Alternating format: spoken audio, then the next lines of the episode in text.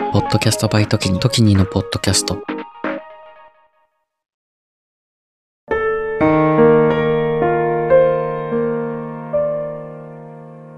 前回からの続き。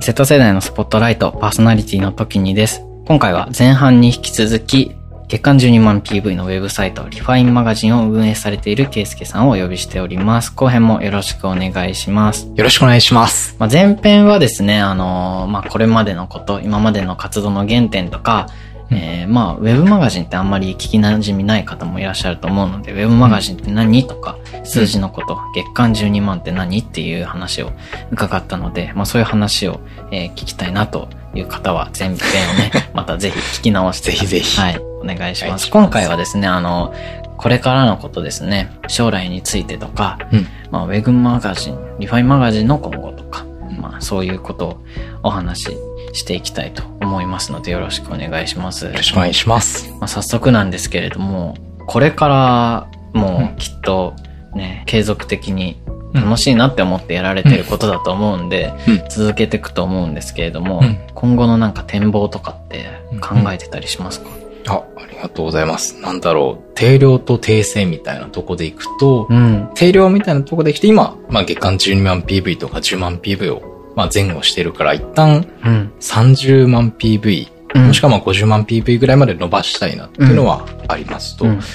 うんで、実はこのリファインマガジンって、まあ PV だけじゃなくて、実は収益も追っていたりするので、うんまあ月間、それこそ新卒の社会人の方と同じくらい、うん。ブログだけでもらえたら嬉しいなと思ってるから、そっちも目指していきたいかなっていうところ。うんで、えっと、訂正みたいなところでいくと、うんこれはもうスタンスは変えずに今後も発信していきたいなと思ってて、うん。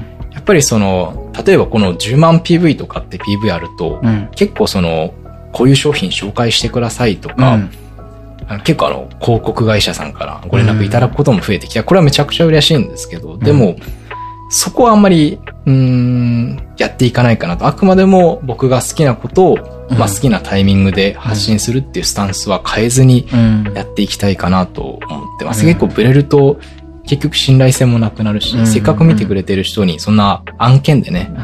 全然美味しくもなさそうな、いや、これはあの、ディスじゃないんですけど、うん。例えば健康食品とか、うん発信するっていうのは多分今後もしないかな。うん、きっとその社会的に美味しいか美味しくないかとかじゃなくて、本当にケイスケさん自身がどう思ってるかの、うん。いい感じに言語化してくれてありがとう。マガジンだもんね。だから、本当に好きだなって思ったら素直に発信できるんだろうし、うんうんただそこだけの違いだよね、きっと。うん。うんそこはぶらさずに今後もやっていきたいと思ってます。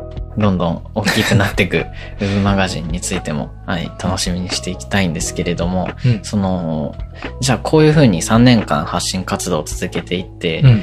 これから、なんだろう、ウェブマガジンって多分ウェブマガジンとかを3年間続けてきたのって人生初めてうん。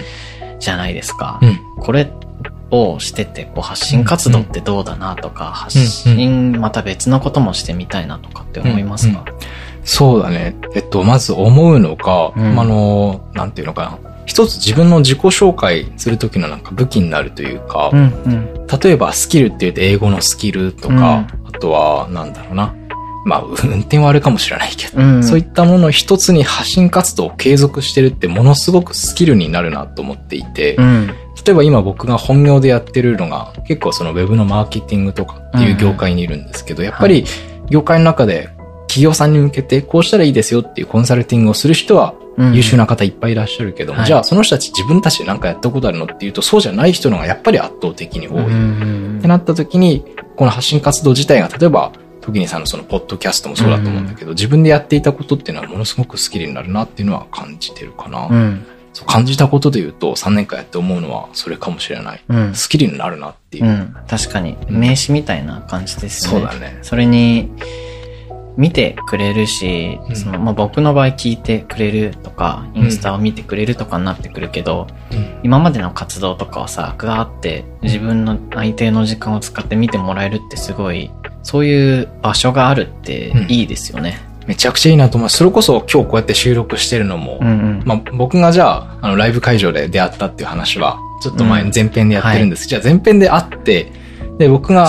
最近普通に社会人やってますよ。うんそうなんだ、ふーんで多分そこから会ってないと思うんですよね、多うんうんう分。んまあまあ、その場は多分盛り上がるかもしれうないけど。ん。じゃあ継続的に会う理由にもなるし、うん面白いなと興味を持ってもらえるきっかけにもなる。うん。っていうのが発信活動してて、いろんな人と繋がれるようになったっていうのはすごくでかいなと思って。確かに、確かにそうですね。ポッドキャストやってても、ポッドキャスト界隈、あのーいろいろコラボとかできたり繋がれたりとかって、それって、じゃあ発信活動を深めていく、発信活動を活性化させていくっていう、そっちの方向で考えても大事かもしんないけど、自分の人生において本来会わなかったであろう人たちに会って、その活動ができるってすごいいいですよね。そこにすごく価値を感じてるかもしれない。なんか大人になってさ、その、大人っていうか社会人になってから、すごく気づいたことがあって、うん。人と会うのってさ、うん。飲み会以外ないじゃん。ないね。こう、最近会ってないね、何してるって言って、飲み行こうよってさ、飲みって。終わるじゃん。終わるね。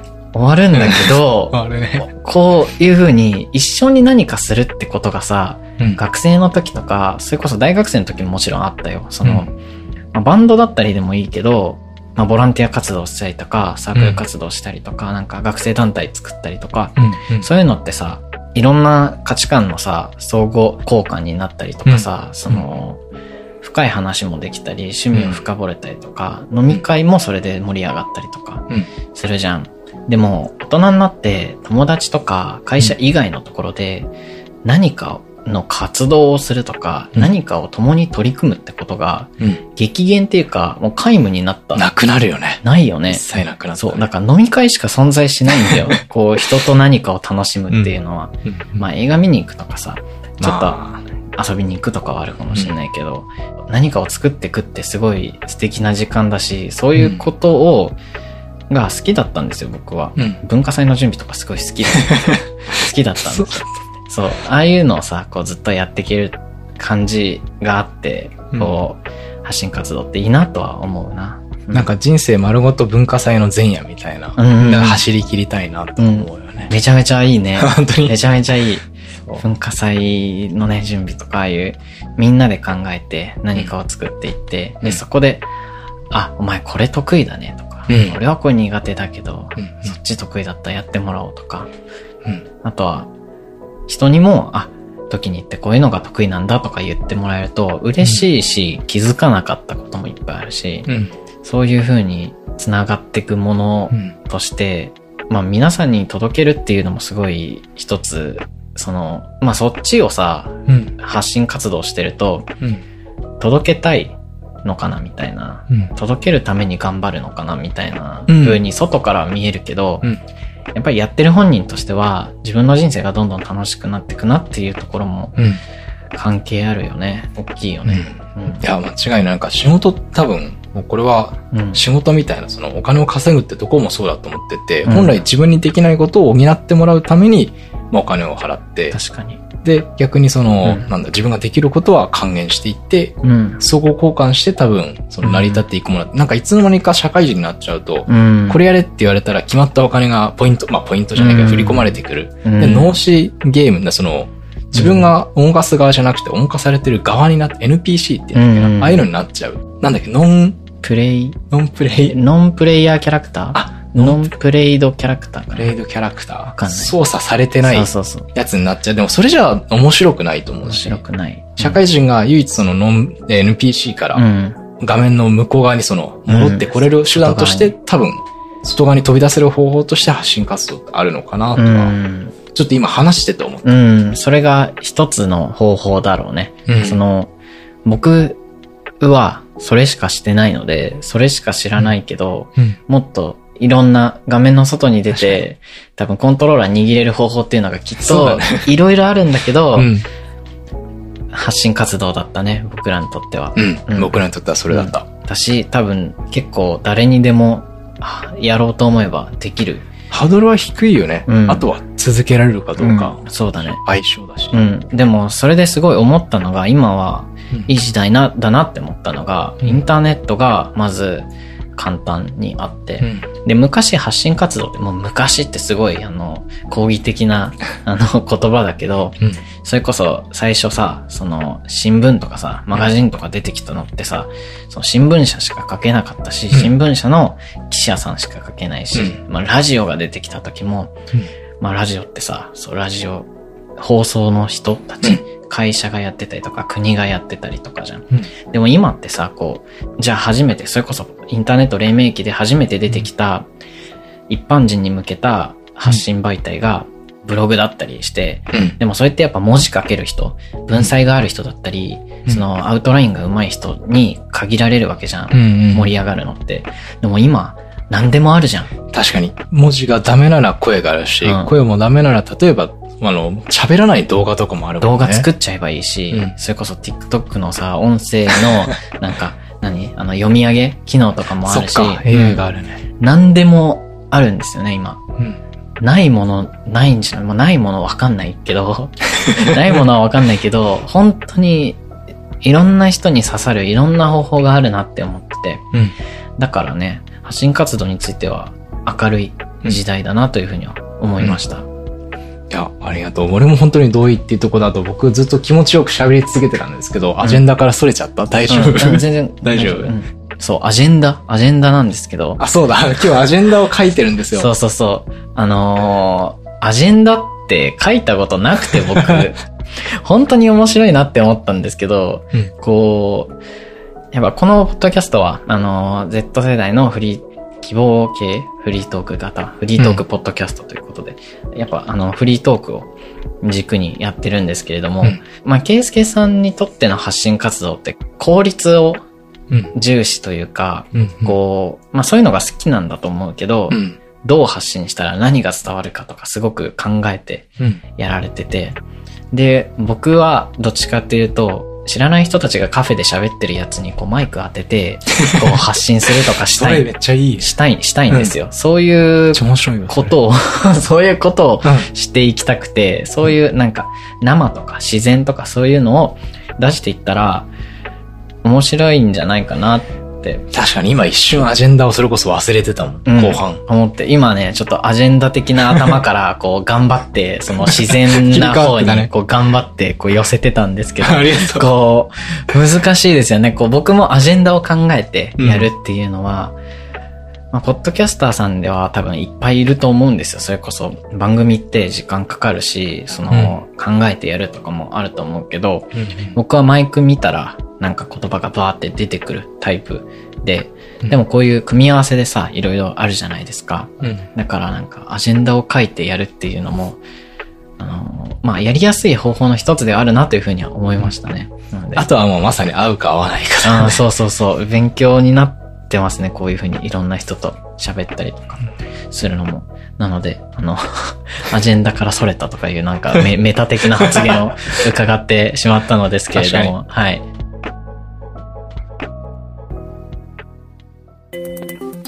ゼタスポ。Z スポ。Z スポ Z スポ。Z スポ。Z スポ Z 世代のスポットライト。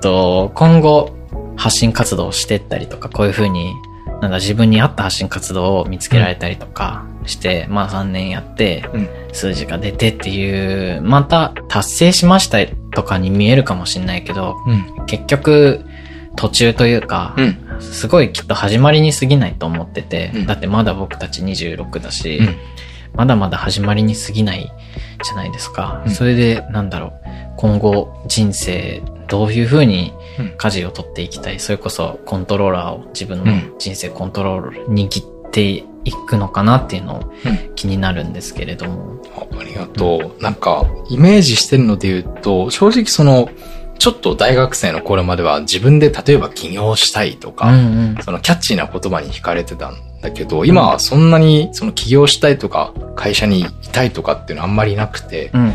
その都度自分がまあ一番楽しいと思えることをずっとしてたいなと。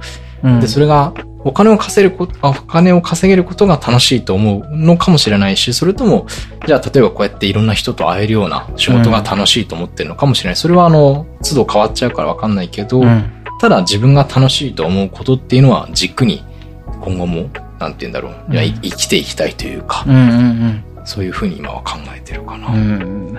うん。もう、と普通に特別にね、なんだろう。特別を普通に大事にしていきたいよね。うんそれこそ、その、思い立ったことにハードルを感じたくないとか、うん。その、できないなとかあんま考えたくないですよね。うん。僕もね、海外旅行めっちゃ行きたいんですけど、うんうん。お金ないなとか、なるじゃないですか。もうでも、うん。5万あれば、1ヶ月住めるんじゃない？タイに。そうだね、タイはね。タイに行けちゃうよは。、タイは行けちゃうし、意外と方法もあって、うん。そういう方法を探っていく、あの、人生かな、これからはってうん。思うかな。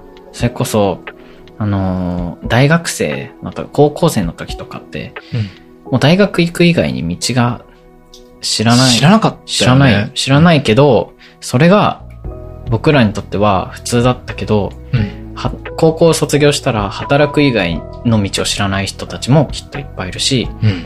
なんか、みんな一つか二つしか知らないじゃないですか。確かに。で、今考えたら別に高校時代に留学したってよかったし、うん。ホームステイとか夏休みとかしてもよかったしさ、うん。したら、休学しちゃえばね。そうそうそういいよかったじゃんって、どんどんどんどん、あ、こうすればよかったんだっていう選択肢が見えてくる。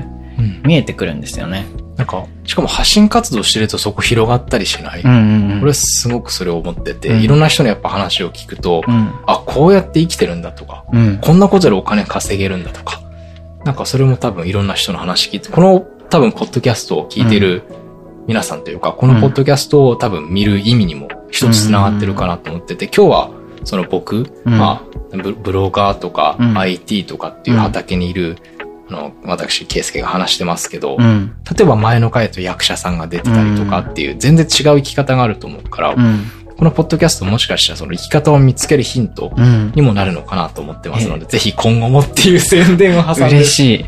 はい。ありがとうございます。確かにそういうふうにも思いますね。うんだってさ、なんでその選択肢しか知らなかったかっていうと、うん。そそういう人たちしかいなかったからうん。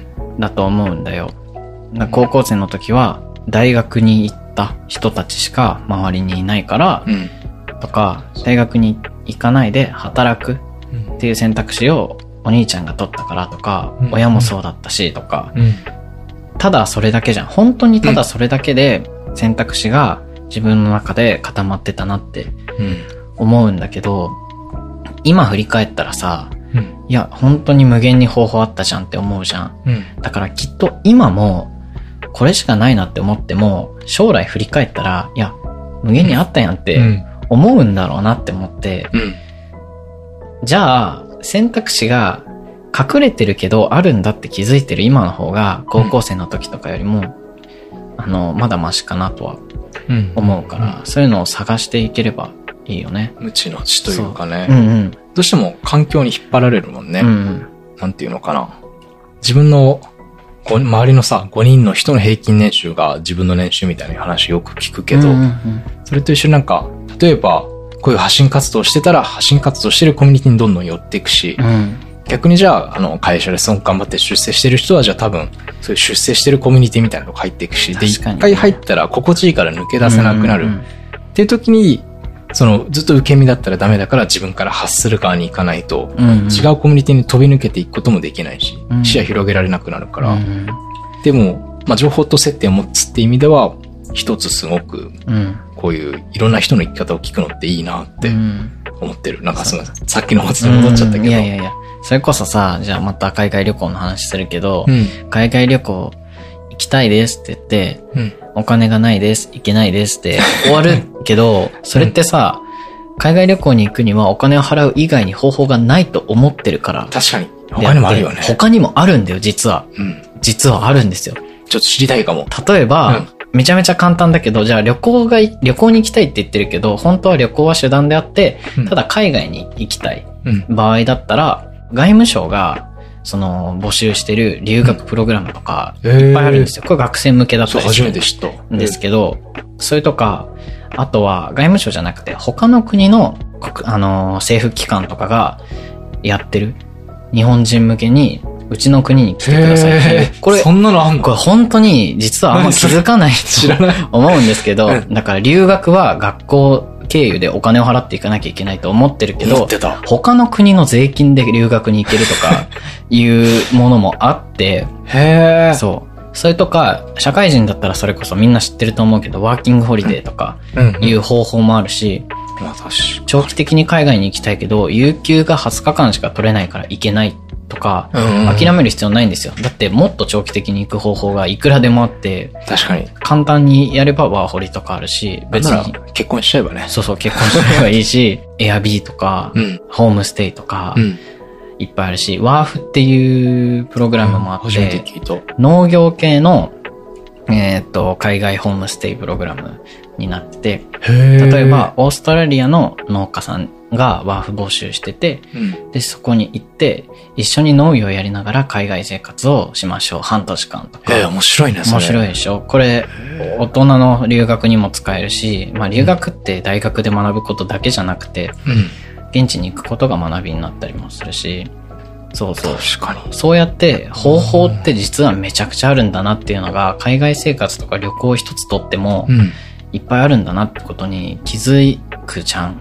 なんでそれは気がついたのそれはどのタイミングで。やっぱりコミュニティうん。だよね、きっとあの、えっと、国際交流系のプログラム、それこそ政府機関がやってる国際交流のプログラムに参加したことがあって、うん。そこで出会う人たちがめちゃくちゃそういう情報をたくさん持ってて。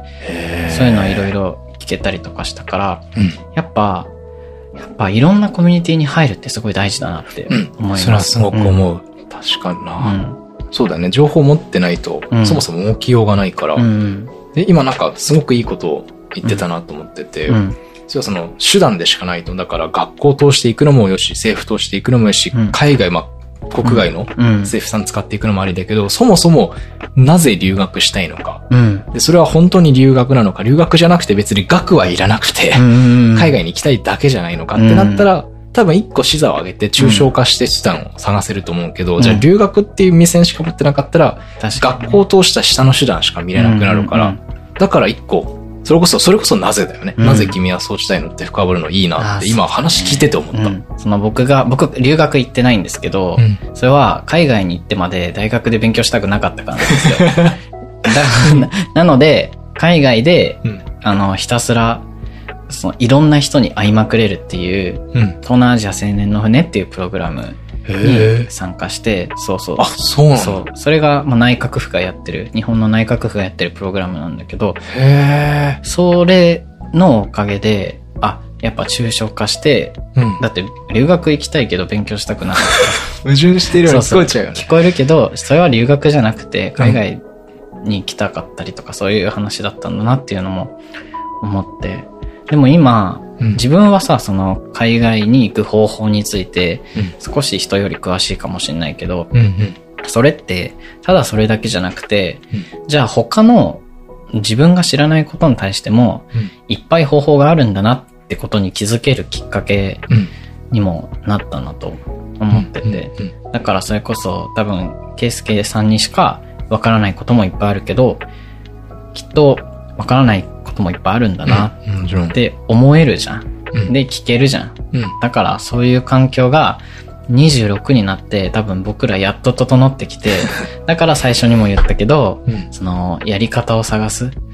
人生になっていくのかなっていうふうには思いましたね。すごいしっくりくるわ。うん確かにね。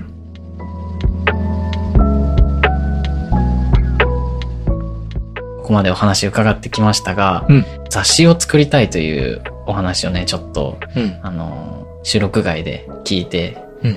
気になってるんですけれども、うん。ウェブマガジンって確かにウェブの雑誌じゃないですか。うんこう雑誌を作りたいっていうのはどういう、うん。あれなんですか？これはもともと僕がそのファッションとかうんおしゃれに興味を持ったのが雑誌で、うん。で、僕らまだ高校生、中学生の時って、まだ SNS ってあんまり発達してなくて、うん。情報を入れられる媒体はコンビニにある雑誌しかなかった。うん。時に、当時はあの、サムライ ELO って多分、うんちょっとあの、知ってる人もいるかなっていう、うんもうちょっと世代がバレちゃうけど、うんサブライエルとか、ファインボーイズとか、うんメンズノンノとか、うんあとはなんだろう、サファリとかはちょっと当時の僕からしたらおじさんだったからよかなかったけど、うんそういう、いわゆる雑誌を見て、うん。今のおしゃれとか、ファッションの基礎みたいなところを勉強してて、うん。で、最近その雑誌が実は、こんなこと言っちゃうと怒られるかもしれないけど、つまらなくなってきてるんですよね。はい。なんでかっていうと、おそらく SNS とか他の媒体にみんな、その、可処分時間の奪い合いじゃないけど、時間を取られていて、ってなると当然雑誌の売り上げも下がるわけで、うんってなると、まあ大々的な企画を打てなくなる。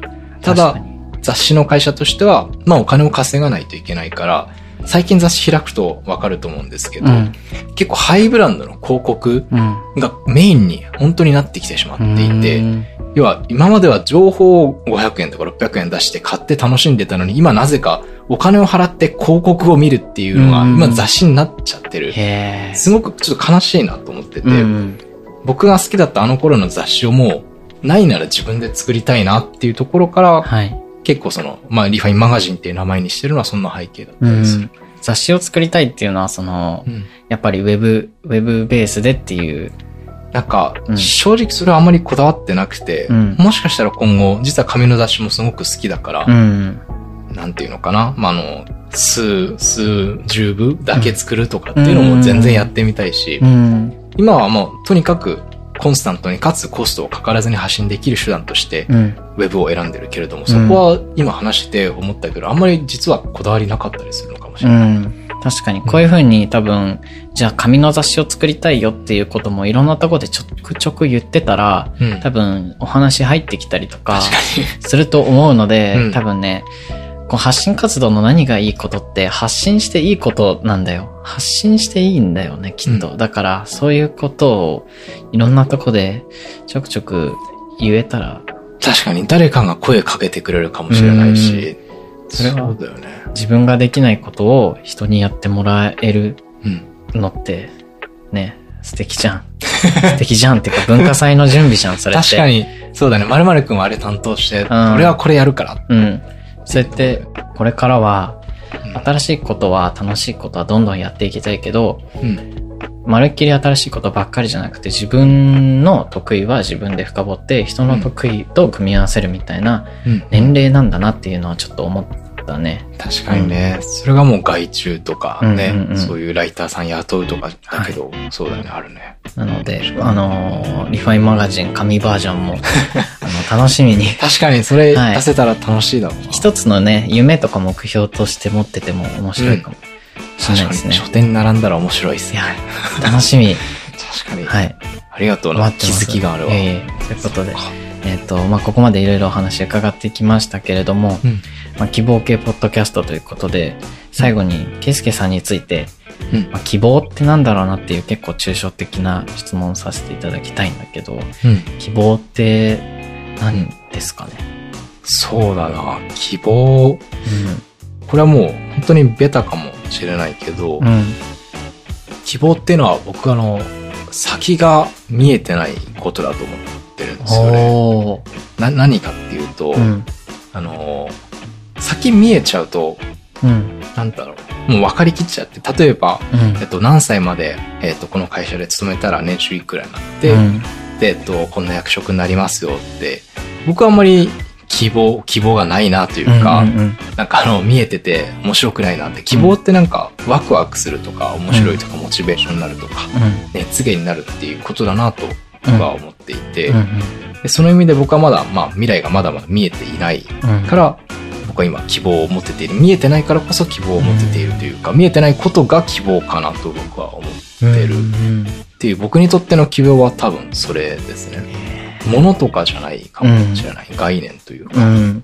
結構、先が見えない不安ってさ、うんいうテンプレ文章ねあるじゃん。あるよ先が見えない。僕もそれこそ先見えなくて不安だなって思うこともいっぱいあるけど、確かに仕事、サラリーマン生活をしてた時は、これ続けてても結局こうなってこうなってこうなるっうん。て、すごい絶望的で、うん。確かに先が見えない希望って、いい、いい言葉ですね。うん。僕は、うん。先が見えちゃうことの方がもっと怖いんじゃないかなとうんいうか、うん見えないってすごい幸せなことだなとうん。思ってる。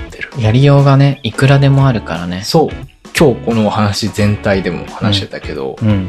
その、例えば10年前の僕からしたら今こうなってる未来なんて見えてないわけで。見えてない。でおそらく多分10年後の僕も何してるか僕には全く見えてない。うんうん。だけど、まあ見えてないからこそ今がすごく楽しいし、うん僕が楽しいことを積み重ねていった延長線上に、まあ今回の今の自分の事例であるように楽しくというか、うんうん。多分過ごせてるだろうなっていうことをまさに希望として持って、うん先には見えてないことを希望にしていけるかなと思ってますというところですね。はい。ありがとうございます。ということで、Z 世代のフリートーク型、希望系ポッドキャスト、Z 世代のスポットライト。今回は月間12万 PV のウェブサイト、リファインマガジンの運営をされている、ケイスケさんにお話を伺いました。最後に何かありますか？あ、じゃあ、あの、ぜひ宣伝をさせてください。はい。というところで、えっと、ネット検索、Google の検索で、うん。えっとリファインマガジンって検索すると一番上に僕のサイトが出てくると思います。はい。えっと、内容としては結構男性向けのものも多かったりするんですけど、まあ女性でも参考になるようなライフハック術とか、あとは直近だとあのグランピングに行ったよとか、ちょっと高級なホテル泊まってみたよとか、うんあの最近は高級系コンテンツにハマってるので、はいもしそういう、まあ文字情報なので、どっちかっていうとその真剣に読むっていうよりかは電車で暇つぶしでブックマークしといて見てくれるぐらいでうんうんいいので、よかったら覗いていただけると嬉しいです。はい。リファインマガジンね、ぜひチェックしてみてください。あの、番組概要欄の、えー上の方にも載せておきますので、あの、ポチッとしていただければ簡単に飛べるかなと思います。ということで、Z 世代のスポットライト、ここまでのお相手は、時にと、リファインマガジンのケイスケでした。それではまた次回のポッドキャスト、もしくはリファインマガジンの方でお会いしましょう。じゃあ、ありがとうございました。ありがとうございました。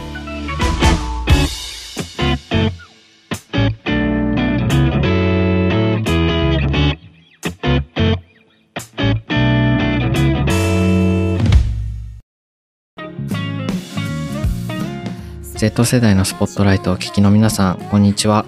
数年後に仕事を辞めて世界一周をしたい僕時にが、各国に詳しめなゲストと一緒に旅を語る世界一周準備系ポッドキャスト、地球地元化計画は、不定期随時配信中。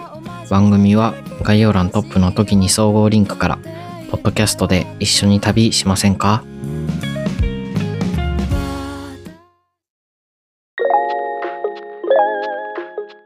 僕、時にが心の内をとつとつと語る、ちょっと社会派な深夜系ポッドキャスト、エモーショナルのロジックは、毎週火曜深夜に配信中。番組は概要欄トップの時に総合リンクから、火曜深夜で待ってます。またね、バイバイ。